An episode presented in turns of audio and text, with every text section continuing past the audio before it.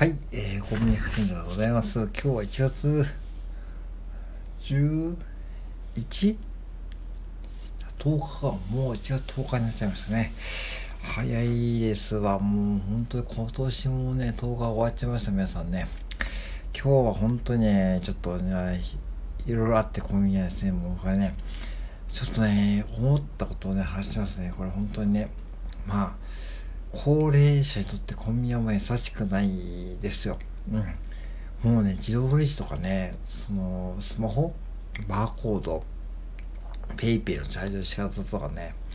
わかんない方多くて、多いっていうかね、多いし、あと道に迷って帰れないって方がいて、結構ね、聞いたらすぐ近くなんだけども、車で来て、帰れなくなってとかね、言って、何度も何度も道をね、聞いてきて、その方はね、多分、ナビもなくて、で、うちの従業員さんがね、起点を聞かせて説明してくれて、で、なんとか帰りましたというね、なんか連絡をいただいてですね、ありがとうございましたというですね、連絡をもらいました。もう本当に最近ちょっとね、これ思うんだけども、あのどんどんこう、お年寄り、高齢化社会になっていくんだけども、全くこう、高齢化社会に対応してない、こう、ガジェットとかさ、そういえばレジもさ、その自動レジになってですね、そしてタッチパネルになって、その要はね、若い方とか、そういうガジェット慣れしてる方はいいけども、反面ね、そのお年寄りとかですね、その普段こう、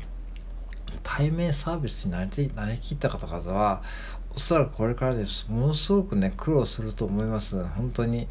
めちゃくちゃ苦労すると思う。ほんで、あの、これに対処するにどうしてかと、やっぱりこう、僕らが対面で見ている、見ながら説明をするしかないですね。今にこう、自動レジを、のね、もう導入されてもう1年以上経つんですけども、いまだにこ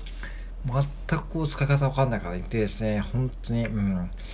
お札の入れ方とかね、もうそもそも会計の仕方わかんないからね。そっから説明ですね。始まって、本当に大変です。本当に。ね。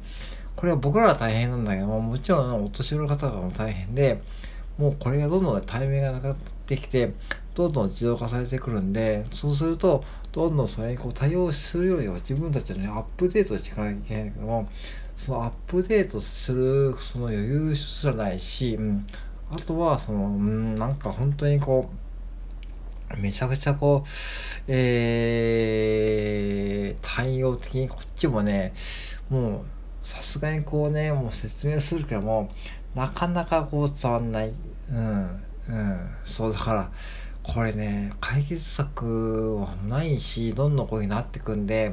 もう、ここ、高齢者の方々は、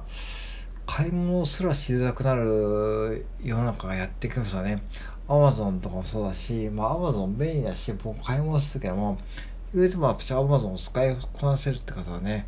なかなかいないし、うん、で僕ら、僕の周りは当たり前にアマゾンで買い物してるけども、反面そういうのが当たり前じゃないんで、うん、だか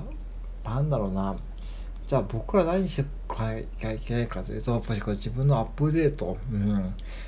もうスマホを触ったり、そういうテクノロジーに触れたり、うん、なんかしてこないと、もう若い方に置いてかれるますよ。うん。で、別にこれは、あの、年の方が悪いとは思わなくて、今ももう時代の流れでそうなってくるんだし、そこで、やっぱ置いてかれる可能性ありますよね。うん、思った、本当にね、これやばいと思って、だから、ぜひ皆さんもね、あの、自分が今、こう、50代、60代になって、今後20年後から70代、80代になっていくときに、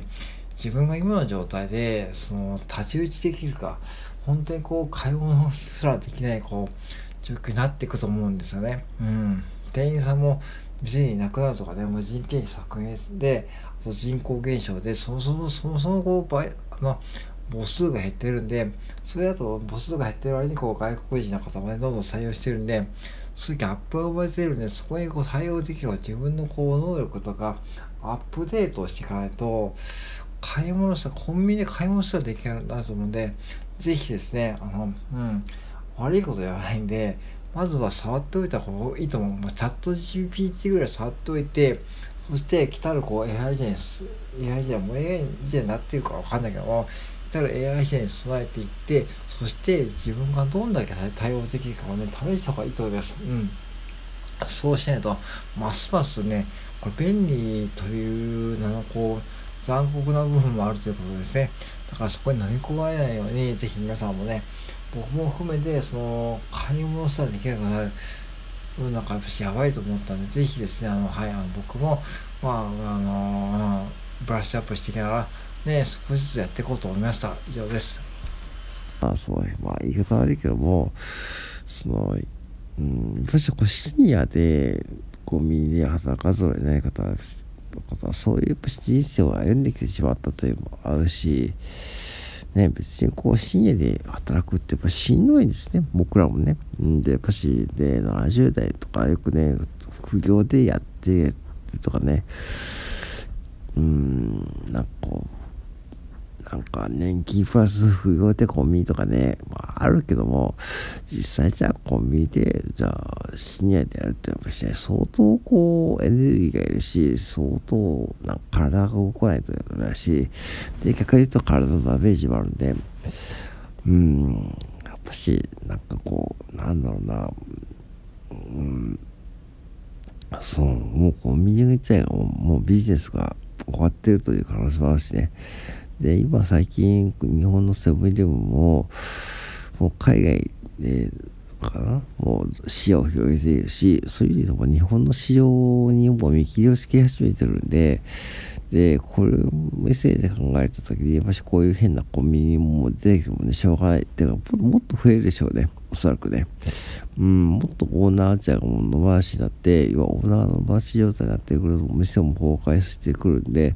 そうするとだんだんこういう変なコンビニが増えていって、そして本部も本部でもうね、もう手が回らなくなってしまって、いつまでかこういうふうに、気づかないうちになんかこうやってるとでそういうふうにこう地震とかこう震災が起きた時にこういう変なコンビニが現れてそしてこういうふうに、えー、X で、えー、そう公表されてそして本部が主催するというねこういうフープにはまってしまっているファミリーマートは多分一番ハマりやすいですよね。前々からファミリーマートって結構こういうニュースが多かったけどもうん。やっぱしね、あのファミリーマートってオーナー、オーナーになる条件が緩くてですね、まあ、セブンよりも緩いんで、あの要は、うん、一人で、単身者でもね、これオーナーになるんですね。セブンって必ずこうパートナーがいないとオーナーになるんですけども、ファミリーマートって単身者でもなれる僕でもね、こう今状況で、まあある程度こう、コンビニで経験があってはお金があればね、まあ単身者でもこれオーナーになれるんで、結構緩いんですよね。だから多分こういう変なオーナーが現れて、そしてこう変な自分がある典型的なこれですね。うん、だから、あの、まあ、でも、うん、それいいとこあるけど、やっぱこういう風になっちゃうんで、どうしてもね、しょうがないですね。と思うし、で、まあ、このお店多分、これから結構大変でしょうね。このお店を担当していた本務社員もね、結構まあ、言われるだろうし、そしてまあ、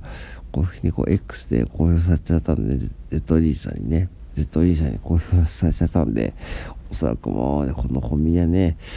まあ、売上下がりそうですね。多分もう知ってる人は知ってるとこなんで、もう、うん、まあ、なんで、ぜひですね、皆さんもね、まあ、なんだろうな、コンビニ利用するときはね、あの、まあ、変なコンビニあったらね、地区でもね、もうこういう対応する。まあ、なんだろう、普通に買い物してもね、店員さんが変なとこだったら、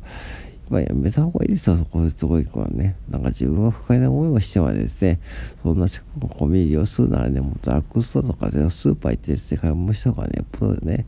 値段も安いしいいと思うんで、ぜひね、あの自分でもコンビニを見極めてください。で、あの、そのコンビニを見極めて、まあ、このコンビニも少しでも嫌だなと思ったらですね、もうやめてもらってもいいし、そしてまあ、あとはですね、自分でこう見極めてですね、まあ、こういうふうにこう、なんか、うん、使う側もね、なんか見切っていかないとですね、もうこういうふうにこう変なコンビがどんどん荒れるんで、ぜひ皆さんでジャッジ、ジャッジしてもらって、うん、使ってください。以上です。